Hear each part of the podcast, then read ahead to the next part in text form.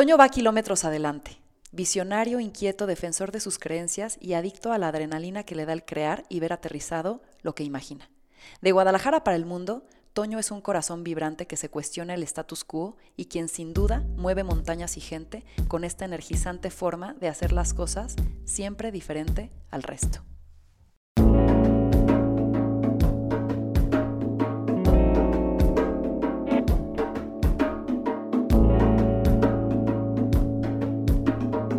Esto es Más cabrona que bonita. Toño, bienvenido. Luego te paso mi epitafio, ¿no? Para que, te lo eches tú. Con muchísimo gusto. Me encanta tenerte aquí. Muchas gracias, igualmente. ¿Qué hace 10 añitos más o menos nos conocemos? Pues ya un rato. Pues por ahí, ¿no? Ya un rato.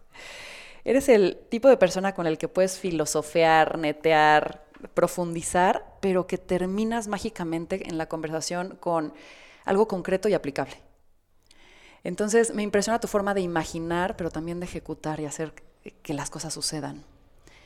Y creo que ya lo sabes, pero te admiro mucho. No, pues igualmente. Voy a empezar con unas preguntas rápidas. A ver qué tan rápido con, con, esta congestión puedo Lo primero que se venga a tu mente después de eh, la aspirina que seguro te tomaste en la mañana eh, y la avientas, ¿va? Órale. Venga, ¿qué te hace enojar? Eh, te digo que ando lento. ¿Qué más enojar? A veces todo. El peor defecto del ser humano. El creer que ya llegaste donde tenías que llegar. ¿En qué crees? En todo y en nada. ¿Cuáles son tus tres objetos favoritos? Mis tres hijas. ¿Cuál es el libro que más ha cambiado tu vida? Mmm... Buena pregunta. Pues desde Momo, el Principito y el Vendedor de Sueños. ¿Algún ritual, maña o algo que te distinga que tengas al trabajar? Me quedé pensando en la respuesta de Peña Nieto de esos tres libros. Pasó la Biblia por tu Creo mente. Creo que lo hice mejor que él. Mucho mejor. ¿Cuál fue la que sigue? ¿Algún ritual, maña, algo que te distinga que tengas al trabajar? Cuando hablo, hablo parado y caminando como lo quito. ¿Mejor momento del día? Pues las noches tengo más energía. ¿El cliente siempre tiene la razón? No, yo creo que el consumidor tiene la razón. El cliente y quien trabaja al lado de él estamos para, para construir algo, una experiencia pregona. ¿Momento más gratificante de tu carrera? Pues el día a día no, no, no creo que el momento más gratificante haya, haya pasado, sino que siento que se va construyendo día con día. Cada día me sorprendo de cosas padres. ¿Tu lugar feliz? Mi casa. ¿Cómo te gustaría ser recordado? Em, como alguien querido, alguien progresista, alguien que supo disfrutar y entender la vida y sobre todo un ejemplo padre para, para mis hijas que las dejó ser y potencializarse en el camino que ellas quieran vivir. ¿Cómo maneja Toño Vilches el fracaso? En equipo. ¿Qué es éxito para ti? Puedo disfrutarlo y compartirlo. ¿Tu mayor decepción?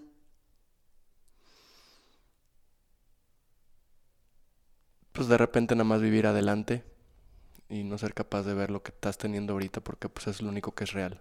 ¿Cómo pasarías tu último día en este mundo? Con Ale, mi esposa, mis hijas y mis mejores cuates echando poquito desmadre. Buenazo. Hablemos un poco de tu historia. ¿Cómo era Toño de niño? ¿Qué soñaba?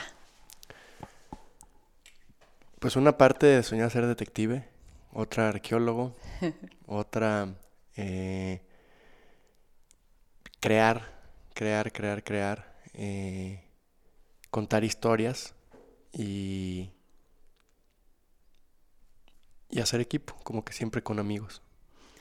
Hoy estoy leyendo un libro que se llama El Elemento, no sé si lo has leído. No, no lo he leído. Y justo habla de que el potencial de la gente se puede, o sea, puede explotar en el momento en el que justo encuentres ese elemento, que es el punto de encuentro entre tus aptitudes y tus preferencias personales. ¿Cuál sería ese punto de encuentro para ti? ¿Cuál es el, elemento? Que es para lo que eres bueno y para lo, lo que te apasiona. Es que yo creo que lo dijiste un poco al principio. Algo que me caracteriza es el contar. O sea, al final, te digo, desde los libros que más me han marcado, desde, desde lo que era chico, es como esta parte de contar. Soy bueno contando, soy bueno compartiendo, soy bueno describiendo, soy bueno relatando. Pero lo que pasa es que relato, relato bien porque tengo una capacidad de ver lo que estamos por crear. Entonces ese punto de encuentro es esta capacidad de poder ver en equipo hacia dónde vamos, pero poderla compartir.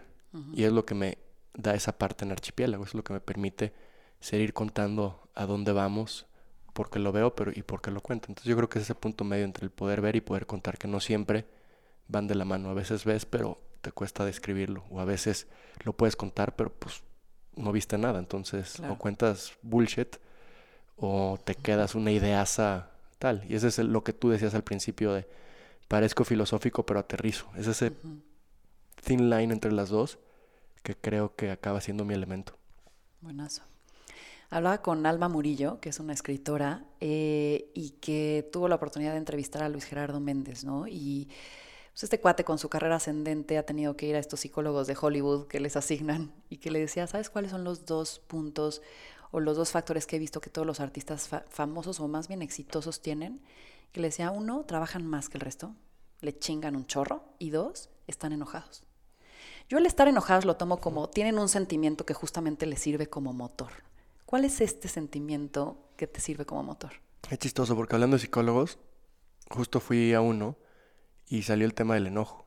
Y, fue este viernes y salió el tema del enojo porque a mí me decían de chico que yo era enojón. Y te la creíste. Y, soy enojón. No es tanto que te la creas o no te la creas, es la semiótica del enojo. O sea, ¿qué significa el enojo? Si el enojo lo llevas a algo negativo, pues lo que acaba pasando es le empieza a poner ciertos límites, ciertas frustraciones, ciertos acotamientos a tu pasión. Porque el enojo nada más es, un, es una fuente de energía, es como un volcán. Pues el volcán puede ser para el doctor Attel el símbolo más precioso de la vida, o para los islandeses, o para el mismo Julio Verne puede ser una conexión chingoncísima, o puede ser algo mal visto en sociedad. Entonces, qué chistoso que los actores le dicen que el enojo es lo más importante. A mí me salió un poco como volver a entender lo que el enojo es para mí. Yo creo que el enojo, pues muchas veces es eso que me ha llevado a pelear por las cosas, a defender lo que creo, aunque al enojo también le tienes que dar como mucha sabiduría, porque tienes que ser enojón y apasionado con una perspectiva amplia donde te das cuenta que al final hay muchos enojos alrededor y no siempre tu enojo o tu pasión es la que trae la verdad, cuando no hay una sola verdad. Claro. Entonces, pero qué interesante, porque justo me salió lo de Mira, que ser enojón no está poca madre. ¿viste? Muy bien. Si se apareciera un genio y te concediera un deseo, ¿cuál sería?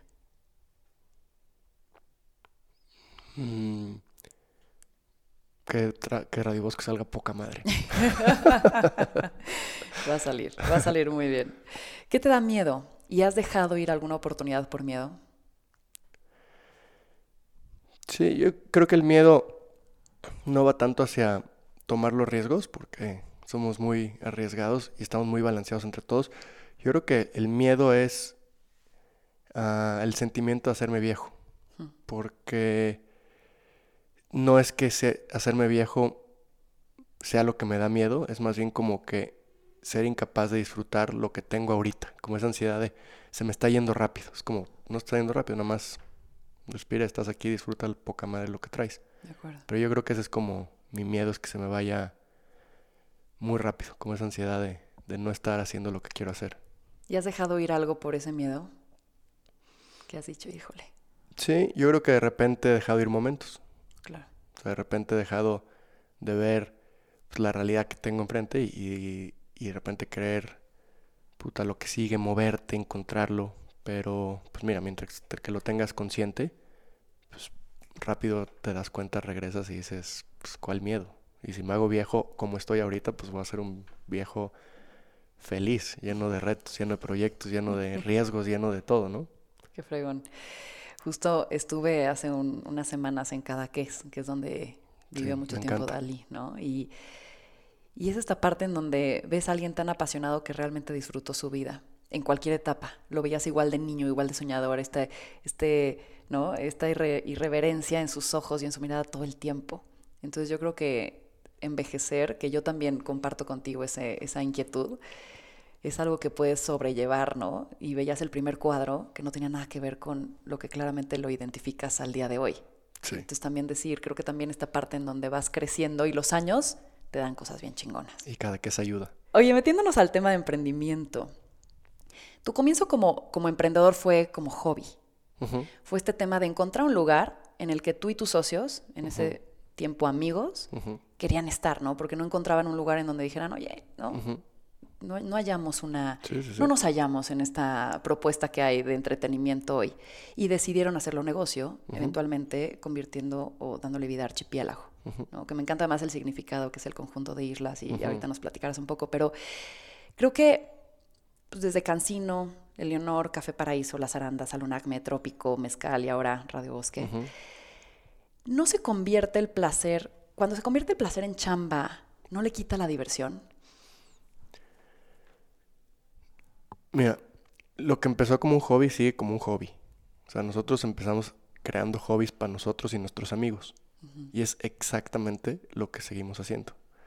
O sea, justo a raíz de ir pues, con coaches, o sea, lo que nos dimos cuenta es que nuestros valores más altos son tres. Crear, nuestras pasiones o hobbies, rodeado de nuestra comunidad. Y si tú te vas a la frase que justo cinco años antes escribimos de Archipiélago, es crear proyectos que generen cambios culturales a nuestra comunidad.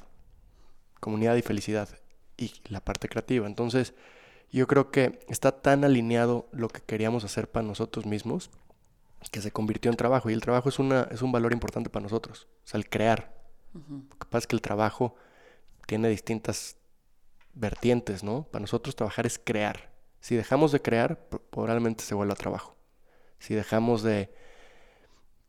La palabra innovar para mí no, no existe, es nada más un, un punto revolvente de, de, ideas ya existentes, pero si dejamos de, de crear cosas, de abrir lugares, de, de, desarrollar festivales, de entrar a nuevas cosas, chances ese día se vuelve trabajo. Pero el trabajo para mí no es la ejecución, para mí el trabajo no es estar ahí, para mí el trabajo no es levantarte temprano, para mí el trabajo no es cumplir, para mí el trabajo no es eso. Eso es, son valores que me encantan para mí el trabajo es crear.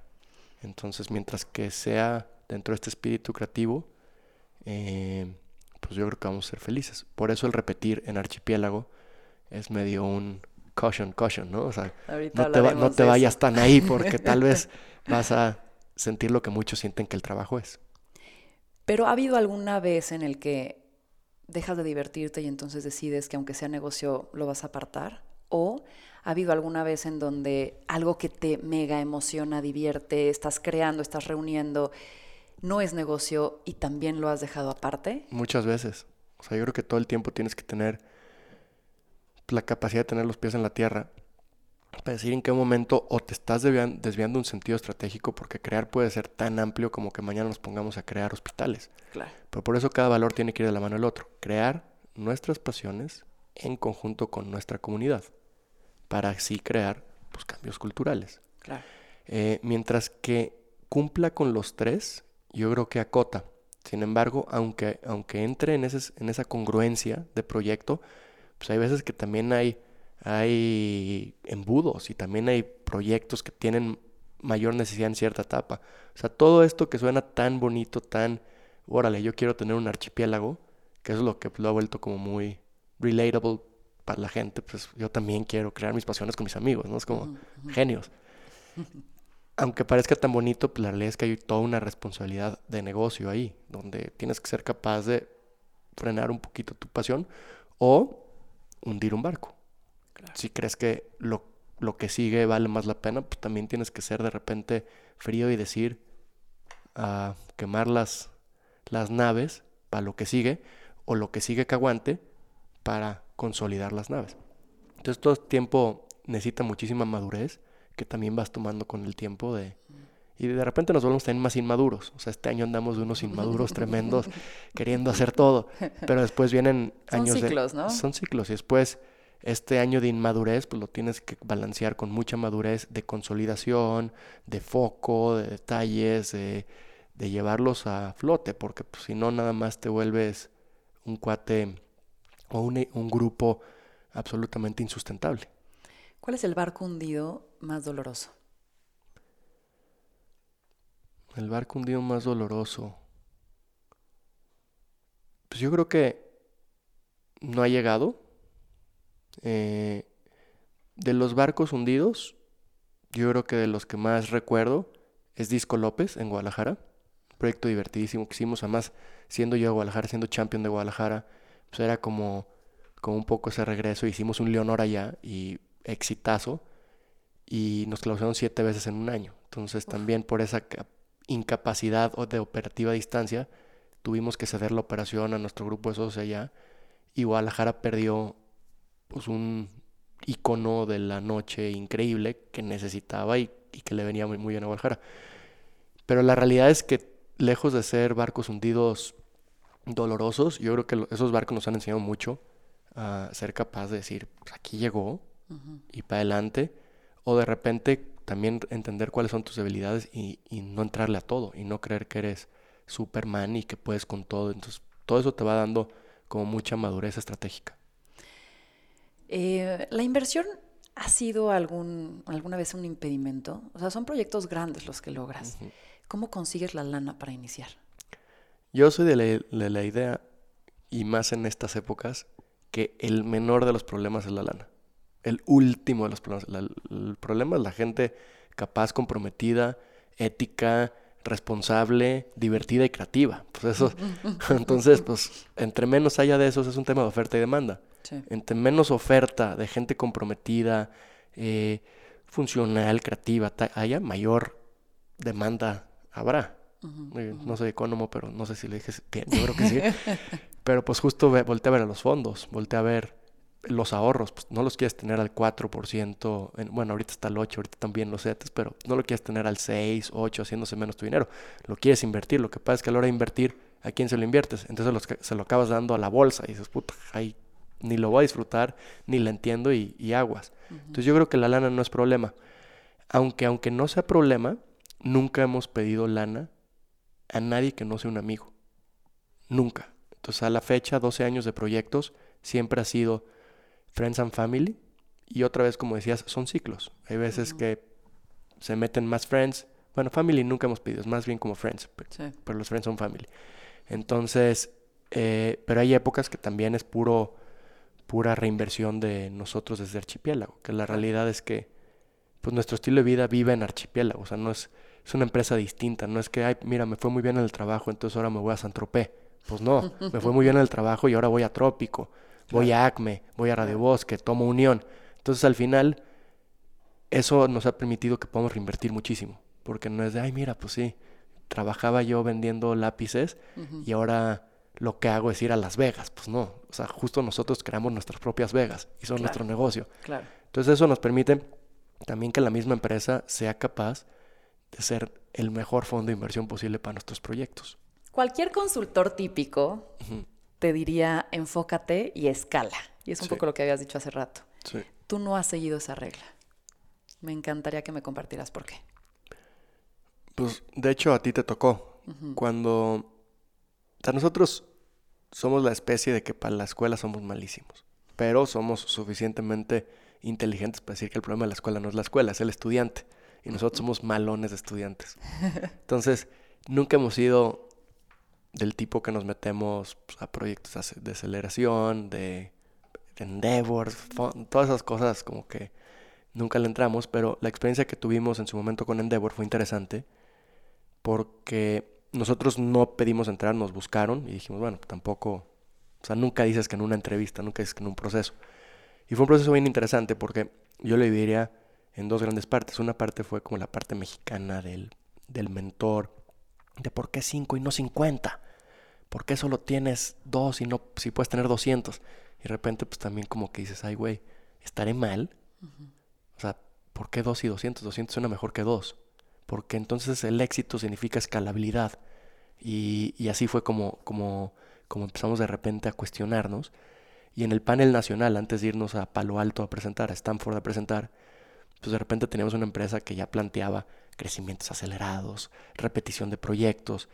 Y en el in-between entre haber ganado el panel en México, a haber viajado a Stanford, tuvimos cierto coaching con, con coaches norteamericanos. Y, y, fue interesante porque fue más un proceso psicológico, es decir, a ver, güey, o sea, sé tú. Exacto. O sea, lo único que te va a mantener es ser tú.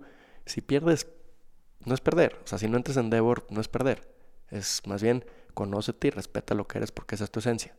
Entonces llegamos a, Stanford, igual un poquito más temprano que hoy aquí, eh, y pues muy chistoso porque era un panel de seis, de, de, cuatro o seis hiper cabrones, o sea, ya sabes, que ni sé. Eh, y pues contamos la historia como la quisimos contar, como somos. Es de, a ver, nos gusta sentir el alma y los detalles de nuestros lugares. Nos gusta sentarnos, ver la, escuchar la música, ver tal, nos gusta vivirlos. Si no lo podemos vivir, no, no lo sentimos nuestros. Cuando le pegamos algo, en lugar de repetirlo, queremos crear algo nuevo. Bla, bla, bla. Se quedan todos los seis güeyes y tiene que ser la votación unánime. Todos tienen que decir que sí. Si uno dice que no, pues no entras. Y pues evidentemente después de ese speech, cuatro de seis dijeron que no. Es como, güey, o sea, no es que estén mal, no es que no, esté chido su proyecto, pero no es Endeavor, porque Endeavor significa escalabilidad y la escalabilidad viene de una buena idea multiplicada, ¿no? Entonces, pues total nos dijeron cuatro de seis no, y de repente como en, en la escena de Perfume Mujer de Al Pacino, agarra uno de ellos, que de hecho voy a ver en, en, dos semanas en Nueva York, un cuate que se llama Strauss Elnick, Elnick Media, creador de Gran Theft Auto, no sé cuántas cosas, un pinche genio, y agarra y medio los challengea y dice, o sea, como dice medio en inglés así de, I think we should give a, thought to the future of scalability before, before thinking if these guys are scalable or not. O sea, como diciendo, ¿a dónde va la escalabilidad? La escalabilidad hoy la medimos en empleos, en, en facturación, en número de lugares, pero no necesariamente la escalabilidad hacia allá.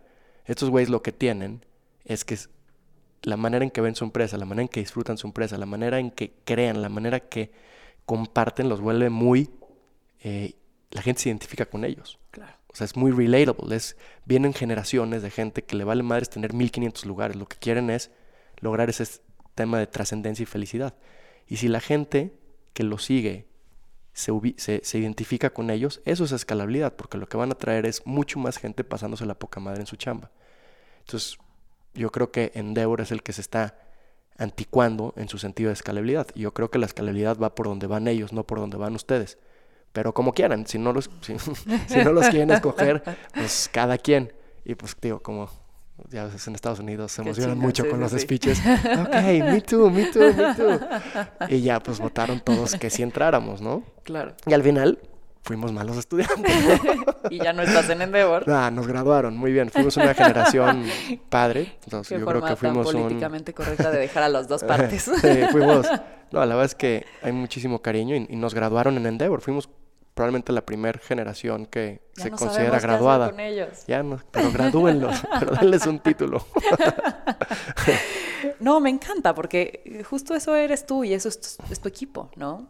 Retar el status quo. Sí y, y, ser muy fieles en quienes son. Y eso es muy admirable, ¿no? Gracias. Eh, ¿Has dejado ir alguna buena oportunidad económica porque no te emocionaba el proyecto? Sí, muchas. ¿Hay alguna que te dolió? Así que es que ahorita sí necesitaríamos la lana, güey. A ver, no importa, daste de la mirada, no, no, lo, no lo vas a llevar tú, lo llévate tu equipo. Pues sí han habido, de repente en, la parte de food and beverage, en los lugares, sí ha habido de repente oportunidades de real estate que dejas ir. Y es como, puta, ahorita podría tener el doble. Sí, pero... No te emociona. No. Y de repente caen mucho en food and beverage y ahora en todo el tema del campo, que estamos muy metidos con Mezcal Unión en Agave, pues de repente llegan fondos que te dan las perlas de la Virgen, dinero que no sabes ni contar, que como niño chiquito no sabes ni cómo se pronuncia, eh, pero que de repente pues, tienes que ser muy sincero contigo mismo de que, pues por qué es lo que te divierte. O sea, yo soy de la idea de, del final, pues la lana pues, la gente vive cierto, de cierta manera hasta cierto nivel y el resto pues, es ego, poder, eh, pues ahora sí que medirte qué tan padrote eres en las listas, ¿no? Y pues, mientras la pases bien, creo que tienes que ser, o sea, mientras que tengas lo básico para vivir, sé congruente con lo que te mueve y no nada más entrale al tema de, de los números, porque los números pues al final simplemente son, son medio perspectivas o, o benchmarks raros, publicones. ¿Cómo manejas la frustración de algún proyecto increíble y que yo creo que lo mencionaste ahorita, tal vez fue el de Guadalajara o, cualquier otro que, se te ocurra, que tal vez no salga como pensabas o que no realmente logró lo que en tu mente tenía que lograr? En el mejor de los casos corriendo y en el peor de los casos peleándome con Shakes. Ahorita que mencionas Shakes, ¿cómo es tu relación con tus socios? No, pues cabrona. Han tenido desencuentros, encuentros, lo que sea. Muchísimos, pero pero otra vez, es que es muy chistoso lo congruente que es crear proyectos que nos apasionen con nuestra comunidad. Y la primer comunidad somos nosotros tres. Pero ¿qué pasa si hay un proyecto que le apasiona a Shakes? Somos tres. Y no tú. Somos tres. Votación. Numerazo. Eso, exacto. Siempre hay uno que dice. Numerazo, nomás que a veces el voto de Shakes vale doble, entonces se empate. Pepe y yo contra Shakes. de repente se vuelve empate, pero ser tres ayuda. Claro. Y después en cada proyecto, porque no nada más somos nosotros tres, cada unidad de negocio tiene más socios, tiene más Pepe Shakes y Toños. En Unión están Andrés y Champion. Eh, en, en Taller, que es la parte creativa, está Nadri y Gabo. En los lugares están Toño Mesaga, Yusef. Entonces, como que en cada uno tratamos de, digo, ni lo había pensado, pero está bien siempre ser non, porque, porque así la discusión puede tener un fin. Y lo segundo es también entender un par de cosas. La democracia, it's a bit outdated. O sea, no es tres contra dos. A veces tienes que ser capaz de entender que la democracia no siempre va a traer la mejor respuesta. Si ves que alguien trae el drive y la quiere pelear, la quiere pelear, también tienes que confiar y decir, bueno, si estás tan pinche terco, probemos. Probemos. Probemos. Cuestionas, te peleas, discutas, discutes. Pero si Shakes pelea a Radio Bosque, aunque la lógica es, ya tengo Trópico, ya tengo Acme, ya tengo Bravo, ¿por qué Radio Bosque? Pero si la pelea de tal manera, vas y vas con él. Porque lo que no se vale es ok, vas y te dejo ver cómo te caes. Exacto. ¿no? le puedes jugar a eso. Si, no, se si no, se impone la democracia. Si le vas a jugar a, pues te dije, pues sí, pero te dejé solo, somos un colectivo, o sea, volamos juntos. Entonces, eh, pues ya si, si, si, si crees, si respetas su drive, pues ya lo acompañas y te partes el hocico con él. Pero es un poquito, suena, es lo poquito que aprendes en el ring. Quiero entender tu proceso creativo. ¿Cómo ves las tendencias antes del resto? ¿Cómo te inspiras? ¿Cómo se enciende esa mente brillante de Toño al crear? Mm. Pues no soy, no soy un gran seguidor de tendencias. O sea, no, ya sabes de qué puta, veo siete canales de YouTube, 22 plag... No, o sea, es un tema no sé, o sea, yo creo que mucho platicando, mucho discutiendo y mucho, otra vez, con esta capacidad de decir, en este momento de nuestra vida, ¿qué estaría poca madre vivir? O sea, yo creo que en este momento de nuestra vida, la Ciudad de México necesita un festival con Radio Bosque, estoy seguro. ¿Por qué? Porque hay un tema donde se malentiende como una dicotomía en el que la ciudad, al ser grande, le pertenecen festivales grandes y los festivales grandes se les trata como masivos. Y de repente ese sentido de masividad hace que se creen cosas con poca alma y con pocos detalles, en formatos de ciudad. Y todo lo contrario, cuando te alejas de la ciudad, creas festivales chicos y de experiencia.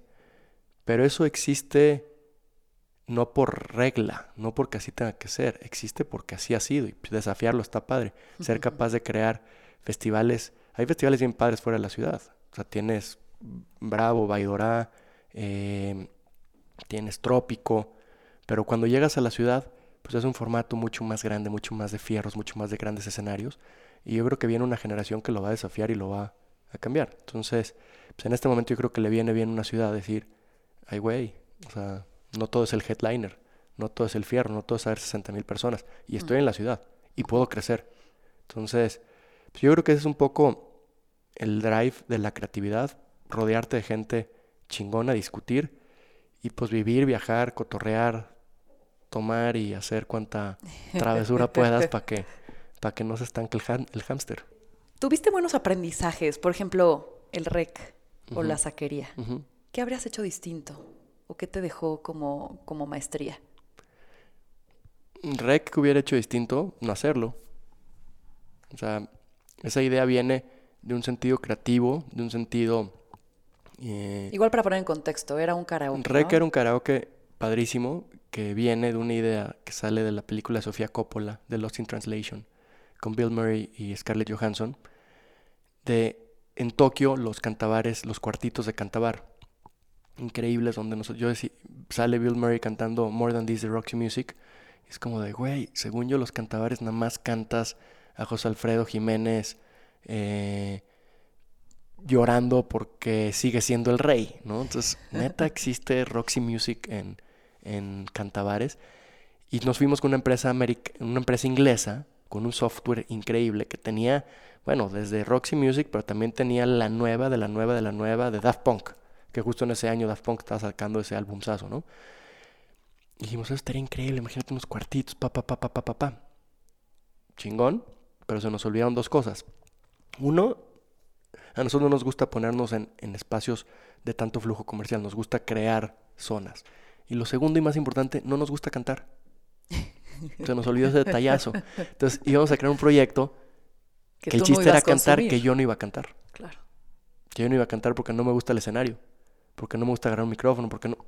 Entonces de repente creamos un proyecto que fue un madrazo, pero otra vez, si no eres el primer usuario, es probable que con esta ansiedad creativa vayas a terminar abandonando. Eso en el caso de Rec. En el caso de la saquería, ahí yo, yo, creo que un tema de, de, destiempo en la saquería. Nos aventamos muy rápido a hacer comida. Es un bar con comida. Si yo creo que si ese bar lo hubiéramos hecho hoy, duraría 20 años. O sea, yo creo que la saquería fue de los proyectos más bonitos que hemos hecho, desde su arquitectura, su concepto, su onda, pero nos faltaban entender dos cosas en ese momento. La primera, esta de la comida, pues nunca habíamos hecho nada, veníamos de Leonor. Claro. O sea, Leonor pone un plato y se muere. O sea, una vez teníamos chapatas por, por la ley, pero pues no más, o sea, han de estar ahí petrificadas.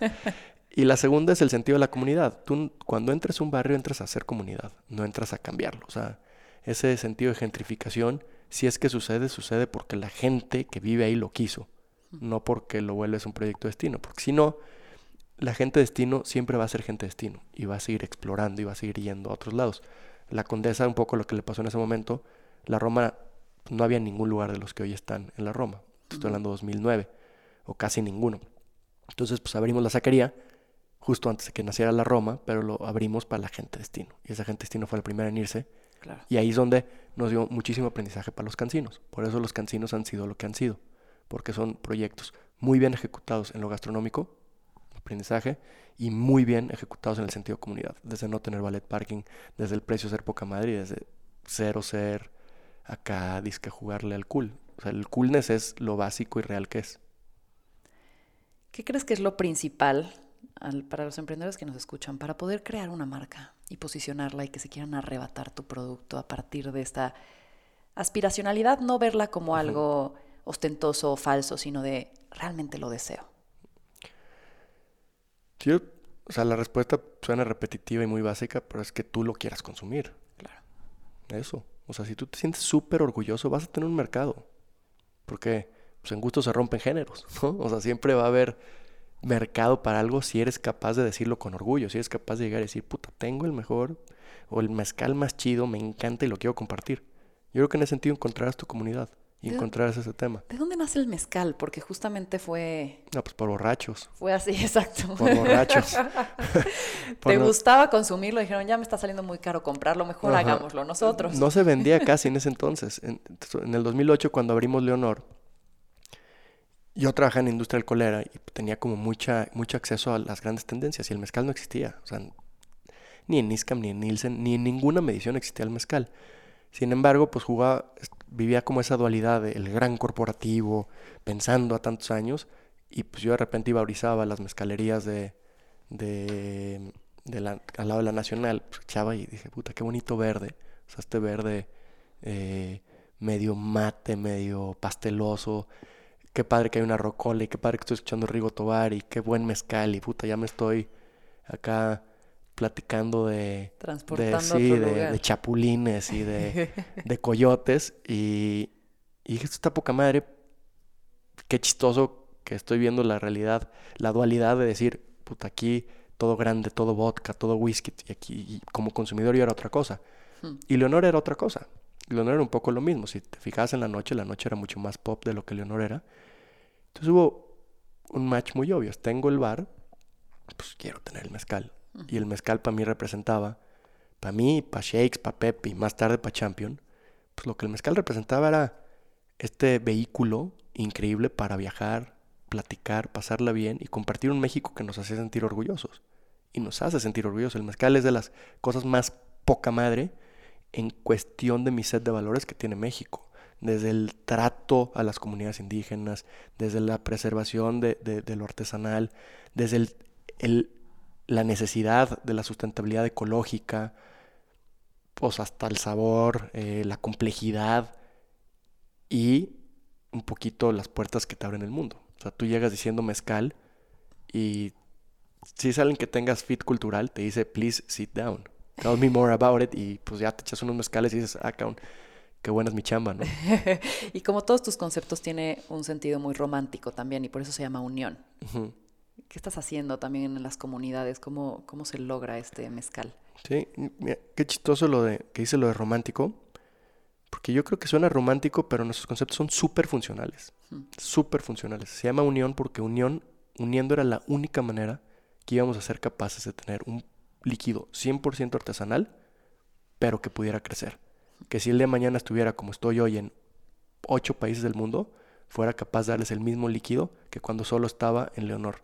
Era uniendo, era uniendo distintos palenques, distintas destilerías artesanales, e invitándolos a ser parte de, una, de un colectivo que justo eh, produjéramos pues, todos para uno y uno para todos. O sea, cada, cada uno llevaba su negocio a su máxima capacidad y cuando la llegara, en lugar de tronar su negocio y volverlo industrial, mejor se sumaba una nueva familia, una nueva familia. Hoy trabajamos con 18 o 20 familias en 8 comunidades, estamos en 8 o 10 países y con gracias a esa visión funcional que suena romántica de decir que sin uno pues va a valer madres, porque yo sé que no me va a cruzar de brazos, sé que chambeo, sé que le, entro duro y sé que un día voy a ser el mezcal más vendido en todo centro de consumo en México, top 2 en todo el país en eh, y pues top 5 tal vez en el resto del mundo. Yo sabía que eso podíamos lograr, pero para eso había que encontrar una fórmula funcional que respetara lo que nos trajo el mezcal, que no era ser el uno, era ser artesanal. Era respetar eso que nos enamoró. Por eso es unión. Y siguiendo con la línea de México, los voy a citar. Creemos que la Ciudad de México es una de las ciudades más dinámicas del mundo en esta industria. El boom que ha tenido las colonias como Roma, Condesa y Polanco son difíciles de ver en otros lados. Esto se debe a la energía de la ciudad, tanto de los consumidores por encontrar nuevos lugares como de la gente queriendo hacer cosas. ¿Cómo ves tú a México hoy? ¿Y qué llamado colectivo harías para irnos justamente para arriba en un momento de tal vez que hay incertidumbre o dudas? Sí, yo, pues la cita está bastante buena, le sumaría Juárez, Santa María. yo creo que esta fue hace unos añitos. Sí, o sea, le sumaría. De la entrevista que encontré. Pero creo que es una cita acertada, porque justo se comprueba su realidad con que ya son mucho más colonias las que han vivido ese boom. Yo creo que vivimos en una ciudad absolutamente privilegiada para cualquiera que quiera crear. O sea, hay tanta energía, tanto turismo internacional y el tipo de turismo internacional es interesantísimo. Es un turismo culto, un turismo buscando conocer, aprender, no aislarse. O sea, no es un turismo que dice, ah, mira, voy a entrar a un centro comercial y me voy a quedar ahí y voy a comer en una cadena. No, al contrario. Se deja asombrar, ¿no? Viene a eso y viene porque no es una ciudad fácil. O sea, es como, es una ciudad con tanta energía que te escupe. Si no, si no le entras al ritmo, las distancias son largas, Eh, pues hay partes muy bonitas, hay partes no tan bonitas. Entonces, quien te arroja el turismo internacional que viene es interesantísimo. Es un turismo que más quisiera cualquier ciudad del mundo tener. Y al mismo tiempo, el turismo local, porque al final todos somos turistas locales en esta ciudad. O sea, no, no, no somos residentes. O sea, nunca dejas de explorar. Y nunca dejas de sorprenderte. Y nunca, dejas te la de dominas, ¿no? Entonces, yo creo que si te gusta crear, pues este es el paraíso para crear. Evidentemente tenemos y tendremos siempre contras, retos, debilidades, pero la realidad es que en un sentido de perspectiva amplia, pues no existe el blanco sin el negro. No estaría tan poca madre sin cosas tan de la chingada. Si lo aceptas, si lo entiendes, lo aceptas, sabes lidiar y sabes balancear, pues yo creo que no tendrías por qué dejar de, de, de crecer y desarrollar. El tema es que no te des cuenta de eso y vivas una especie de no te digo hipocresía, porque no es que sea, no es que sea hipócrita, pero sí que de repente digas, ah, está tan de la chingada que mejor me voy, está tan de la chingada que dejo de hacer. Cuando también el que esté de la chingada nos dio oportunidades para hacer, para que esté menos de la chingada, para que haga cosas. Y ahí pues nos podemos ir a una lista de dualidades impresionantes de esta ciudad. La ciudad número uno de Airbnb, eh, número uno de muchos medios a visitar, pero al mismo tiempo, pues número uno en caos, número uno en, en pues, cierto tipo de crímenes. Es una dualidad. Yo creo que es más bien, uno, que tanto la quieres aceptar y dos, de qué lado quieres jugar. Claro. ¿Qué crees que le estás dejando tú al país? Pues al país no sé, pero, pero a una muy buena comunidad le estoy dejando muy buenos años de pasarla toda madre con, con, con la gente que quiere, eh, siendo capaz de echarse un café temprano hasta un mezcal hasta las muchas horas de la mañana.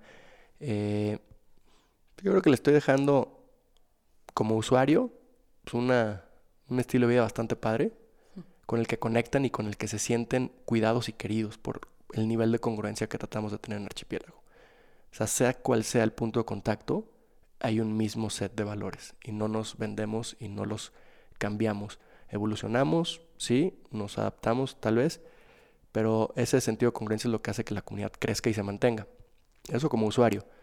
Y yo creo que como personas, Pepe, Shakes, Champion, Gabriel, Adri, Yusef, eh, Toño, Jorge, Andrés, todos los que nos rifamos por liderar los proyectos, yo creo que lo más padre que estamos dejando tiene que ver un poco con lo que dijo Strauss Elnick. Somos ejemplos relacionables, somos ejemplos identificables, somos gente que no es como de, ay, es que Mark Zuckerberg, puta, pues no me parezco nada a él. O sea, es como, o sea, no entiendo cómo hizo lo que hizo. Aquí es más fácil de entender.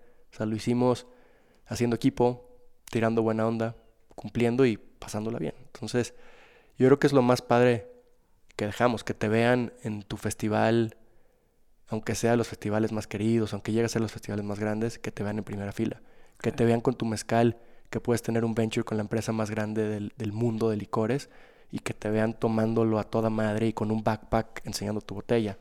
Eh, que tengas el bar más antiguo en cierta zona, que no ha cerrado en 11 años de vida y que te van abajo la disco ball o tocando, ¿no? Eso es yo creo que lo que vamos a dejar. Yo creo que una generación de gente que chambea por el gusto de chambear y siendo el primero que disfruta su chamba como, como, como papás, pues ojalá dejemos un poco ese mismo, ese mismo ejemplo, decir, puta, qué chingón se la pasan siendo papás. Eso es yo creo que lo que trataré de, de siempre ser un buen ejemplo en ese sentido. Te convertiste justo en papá y como todo lo que haces en la vida te fuiste como gorda en tobogán. ¿Cómo es ser papá de trillizas? eh, pues increíble. siempre nos preguntan... ¿No te asustaste? O sea, cuando te dijeron, son tres. O sea, ¿cómo fue la reacción? La verdad es que no me asusté, pero te voy a decir por qué. Porque teníamos tantas ganas de ser papás que a veces, como dicen, eh, cielo, ah, bueno, no, cielo y mortaja, ¿verdad? Ese no dicen que la, pues, medio la vida y la muerte no te toca a ti escoger, te adaptas. Entonces, un poco en ese proceso de ser papás, pues fue como de, ay, a veces la vida no es tan como lo creo en los negocios, de, ah, quiero esto, lo hago, lo logro y ya está. a veces la vida tarda más en llegar, tarda menos en llegar o llega en maneras inexplicables. Yo creo que si entiendes que la vida no te toca a ti decidirla y ese es para mí los aprendizajes más bonitos que me ha tocado porque en el resto he sido muy capaz de crear lo que quiera yo crear. Y en la vida es como de agárrate, aprende, porque aquí no mandas tú. Y en ese sentido, cuando la vida nos dio vida, nos dio tres, si ya la había yo entendido a eso de que yo no escojo, pues entonces te adaptas y dices, qué chingonería lo que la, la vida me quiso dar. Si no lo hubiera yo llegado entendiendo eso, pues yo creo que me aviento de, del consultorio. Digo, ¿tres qué? ¡Ah! Pero veníamos pues de un proceso pues, de aprendizaje, de entender la vida. Y entonces en ese sentido fue como, ah, quiso tres, pues lo que será, será, ¿no? Y qué increíble. Y al mismo tiempo pues, nos preguntan, ¿y cómo son Ale y tú como papás? Pues ya vivíamos en vidas de estrés. O sea, Ale haciendo flores, Ale haciendo eventos, bodas. Estrés no le faltaba. Entonces, somos muy prácticos en la manera de hacer las cosas. Y la neta, la respuesta más real, ¿cómo es ser papá de trillizas? Creo que la respuesta depende enormemente de tu pareja, de la mamá. Y la neta es que Ale es una mamá muy cabrona. O sea, es muy cabrona, muy disciplinada, muy inteligente, muy amorosa, que es capaz de tener tres en mayor orden, cariño, contención y libertad que muchos con uno, ¿no? Entonces, pues para mí ser papá de trillizas es increíble, pero mucho porque tengo a Ale al lado. Y ya el resto, pues como papá, pues es muy bonito ser hijo, digo, papá de pura niña, hmm. ¿no? Porque... Eres el rey. Muchos te dicen que eres el rey, pero yo creo que no solo, esa es la parte, el given, ¿no? Pues, sí, soy el rey, me van a dar besos y querer y aplaudir, probablemente, si soy un güey chido, toda la vida. Pero más allá, yo creo que la vida que me haya dado tres niñas, para mí es algo padrísimo, porque, porque yo creo enormemente en lo que la mujer puede aportarle al mundo. En lo que la mujer quiera y como quiera, como mamá, como empresaria, como loca, como viajera, como quiera, yo creo que lo que la mujer le aporta es un sentido de conciencia bien bonito al mundo. Y el hecho que me hayan traído, dado la vida a tres niñas, pues me late porque yo creo que el progreso, progreso, vendrá siempre de la mujer, vendrá siempre de aquel que quiere el cambio. Y la mujer quiere un cambio porque históricamente el hombre ha sido favorecido desde la Biblia contra la mujer. Y yo creo que el hombre como ser favorecido, pues le da hueva a muchas veces el cambio. Y yo creo que la mujer tiene buenas razones. Entonces en ese sentido está padre en un proyecto de tres niñas y, y, darles todas las herramientas para que sean quien sean, como quieran ser, porque yo sé que, que con, ese, con esa apertura y poniendo las herramientas en la mesa, tiene, tendrán muchísima capacidad de, de ser tres personitas que yo creo que le sumen a ese lado de la dualidad de la que hablaba, a ese lado de pues, algo padre, consciente, amoroso del mundo. Y cambió porque, digo, te conozco y conozco a Ale y me parece que son un gran equipo desde antes de, ser padres, ¿no? O sea, y, como que siento que la equidad siempre ha estado ahí. Pero después de tener tres hijas, ¿te has visto cambiado en este enfoque ahora a detectar o más sensible a, a esta situación que vivimos en el mundo en donde sí hay pues estos momentos menos privilegiados tal vez para la mujer? ¿Y has hecho algo al respecto? ¿O simplemente estás haciendo conciencia como para darle las herramientas a tus hijas para que se confronten con este mundo? Yo creo que es más la segunda. Yo creo que es más la segunda porque somos privilegiados. Y porque al final, por más que existan estas diferencias o estas inequidades, dentro del contexto que vivimos, somos privilegiados en un progreso un poco más alto de equidad, ¿no? Sin embargo, yo creo que la segunda es en la que me he tratado de enfocar, porque tampoco quiero imponer un pensamiento, tampoco quiero imponer una filosofía, tampoco quiero imponer un, entendimiento del progreso que a mí me mueve, pero que veto a saber si ellas. Yo creo que a mí lo que me toca es simplemente un tema de conciencia, un tema de entender lo que pueden llegar a ser si quieren llegar a hacerlo. Mm. Y eso es mucho, porque yo soy más, eso es mucho también de pláticas con Ale, ¿no? Donde, donde la equidad tal vez es el principio de, de lo poco funcional que puede ser el pensamiento de equidad. O sea, yo creo que no estamos buscando una equidad, estamos buscando un respeto a lo que cada quien quiera hacer. Estamos buscando un, oportunidades más similares, más no, más no destinos más, más destinos iguales. Yo creo que al final somos géneros distintos, somos aportamos cosas distintas al mundo, pero que venga desde el sentido del respeto, admiración y, libertad de, ir a donde queramos ir. Para ir concluyendo, me gustaría, digo, al final cada decisión tiene un costo de oportunidad porque dejas algo. ¿Qué has tenido que pagar para estar hoy aquí? Em, ¿Qué he tenido que pagar para estar hoy aquí?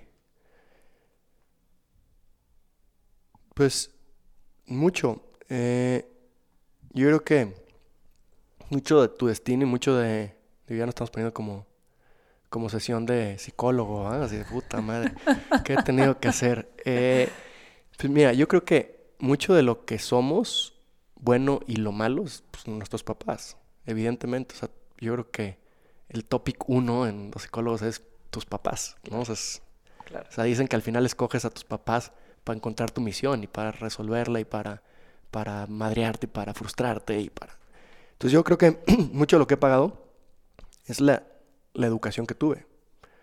O sea, tuve un papá, tengo un papá ya lo estoy matando. en esta sesión puede ser normal. Eh, Nada personal. Eso luego, de Toño. luego edítalo por si se lo mando. Eh, o sea, tuve un papá que nunca me dejó exigir. Nunca. O sea, que fui un proyecto de mejora continua para él. Fue un proyecto en, en, un sentido profesional, no necesariamente emocional. En un sentido profesional es cuántos idiomas hablas, qué número de la escuela eres, cuántos proyectos has hecho, qué tanto chambeas, qué pa, pa, pa, pa, pa, pa, pa. Y eso me hizo alguien con muchísimas herramientas profesionales, con cuatro idiomas a los 15 años, con cinco años en el extranjero a los 22, con cinco años ya en, empresas a los ya graduado, o sea, chambeé toda la carrera. Entonces eso es parte de lo que he pagado por estar aquí.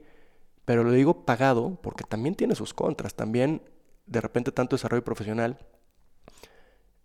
pues puede tener carencias emocionales, puede tener un tema de donde de repente te puedes creer mejor que los demás, o de repente crees que la manera de medir es esta parte o meritocrática o vertical de, del bien y del mal. Es, ah, hago esto, entonces soy mejor, porque él no lo hace y es peor. Y pura madre.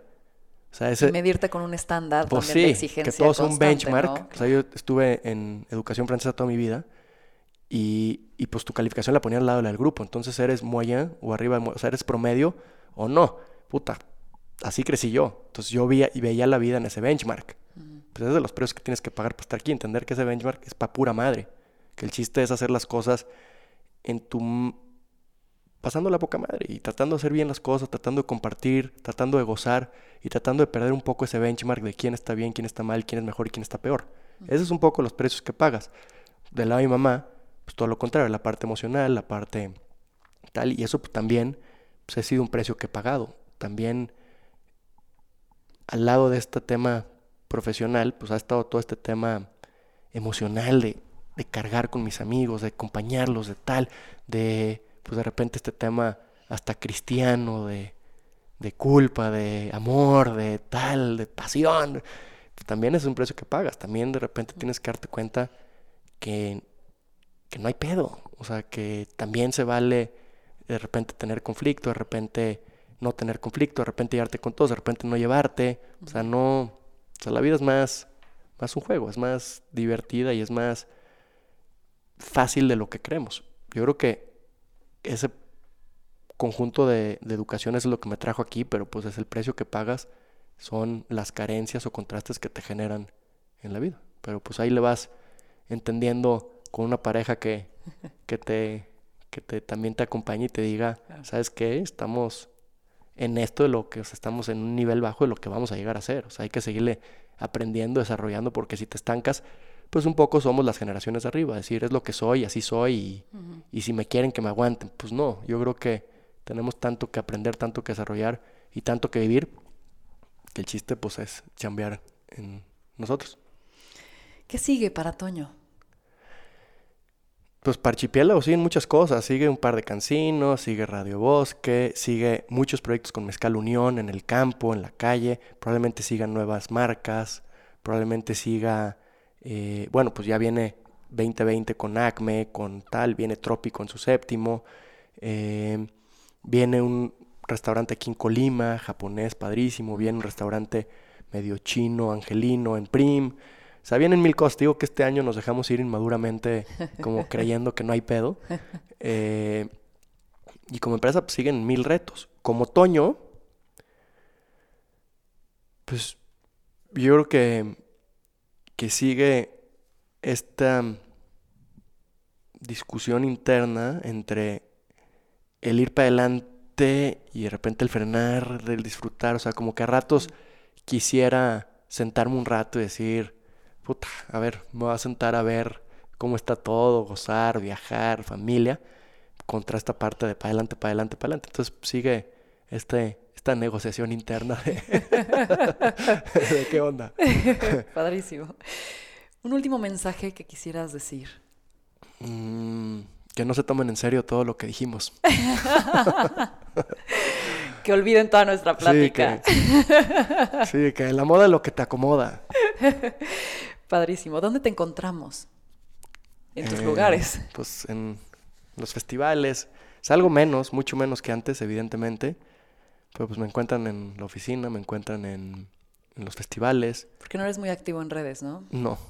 Eh, me encuentran, pues las redes de Archipiélago son Archipiélago MX, las redes de Radio Bosque son Radio Bosque. Vayan a Radio Trópico, Bosque. Trópico MX. Todavía hay boletos. Sí, métanse a Corran, radiobosque.mx. Neta va a valer la pena otro nivel. Eh, ahí te platicaré, yo ahí ya estoy anotadísima. En los festivales van a ver y van igual me van a identificar. Creo que soy de los que mejor se la pasa. y las redes son Ant Vilches, pero no soy tan activo. ANT. ANT Vilches. Vilches, con V, E, S al final. Buenísimo. Pero sí, eres alguien mucho más. Sí, para eso están los proyectos. Offline. ¿no? los que brillan son los proyectos. A mí no me toca gozarlos. Eso. Qué buena chamba. Oye, bueno, pues terminemos diciendo que, pues, que nuestras pasiones sean las que nos muevan, nuestros sueños nos guíen y nuestra congruencia nos haga reales. Esto fue más cabrona que bonita. Muchísimas gracias, Toño, no, por pues estar gracias a ti por invitarme. Un placer.